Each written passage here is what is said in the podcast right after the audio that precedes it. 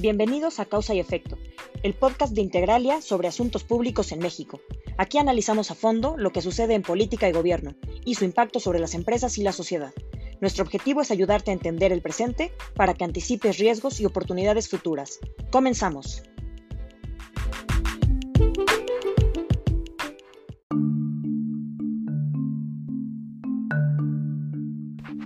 Bienvenidos al segundo episodio de Causa y Efecto, en donde analizaremos la recientemente aprobada Ley de Amnistía, una de las principales promesas de campaña del presidente López Obrador, que se ha promovido como una herramienta de reparación histórica en beneficio de los llamados presos políticos y más recientemente como una medida de emergencia para solventar el riesgo de contagios masivos de COVID-19 entre reclusos. Sin embargo, en su implementación hemos detectado al menos tres grandes riesgos. En primer lugar, tiene un alcance limitado. De entrada, solo podrá otorgarse a quienes hayan cometido delitos del fuero federal.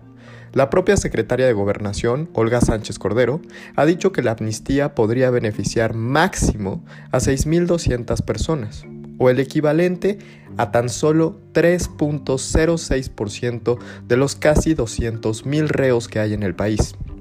En segundo, carece de políticas de reinserción social. Uno de los grandes problemas de la amnistía es que no señala si existirá un proceso de acompañamiento para la reinserción social de los beneficiarios. Sin políticas claras que permitan a estos grupos vulnerables reincorporarse a la fuerza laboral, persiste el riesgo de que sean reclutados por el crimen organizado o que se vean en la necesidad de reincidir en actos vandálicos. En tercer lugar, la comunicación será clave es indispensable que se diseñe una campaña de comunicación específica y detallada que permita a la población carcelaria entender los límites de la legislación y la forma en la que se implementará. De lo contrario, es posible que se generen falsas expectativas entre reos que supongan que serán liberados antes de tiempo.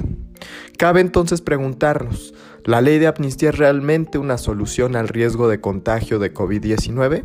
No lo creemos. Las prisiones mexicanas, que sufren de sobrepoblación, hacinamiento, falta de condiciones de higiene básicas y en muchos casos espacios para el aislamiento de enfermos, se encuentran en un grave riesgo de convertirse en focos de contagio masivo. Para evitarlo, es indispensable que se tomen medidas drásticas inmediatas. La amnistía en ese sentido no ofrece una solución real, pues su aplicación tardará meses y difícilmente se dará al mismo ritmo en todas las cárceles del país. Además, para que pudiera constituirse como una solución, debería reducir de forma drástica el número de reclusos, permitiendo que se liberen espacios para implementar las medidas de sana distancia. Sin embargo, como se dijo con anterioridad, la amnistía beneficiaría solo a un puñado de reclusos. El riesgo entonces es doble. Por un lado, sin medidas inmediatas, el coronavirus se esparcirá entre reos de forma rápida, lo cual supondría un desafío para un sistema de salud pública ya de por sí sobrecargado.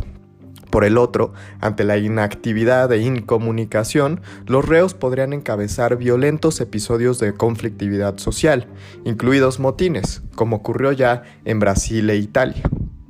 Así, en términos generales, la amnistía es una medida positiva, en el sentido de que reconoce que existe un problema en el sistema de justicia mexicano y que su resolución es urgente. Sin embargo, se queda corta. No ataca los verdaderos problemas estructurales ni plantea una solución de largo alcance. Eso es todo por hoy, muchas gracias y nos escuchamos en el siguiente episodio.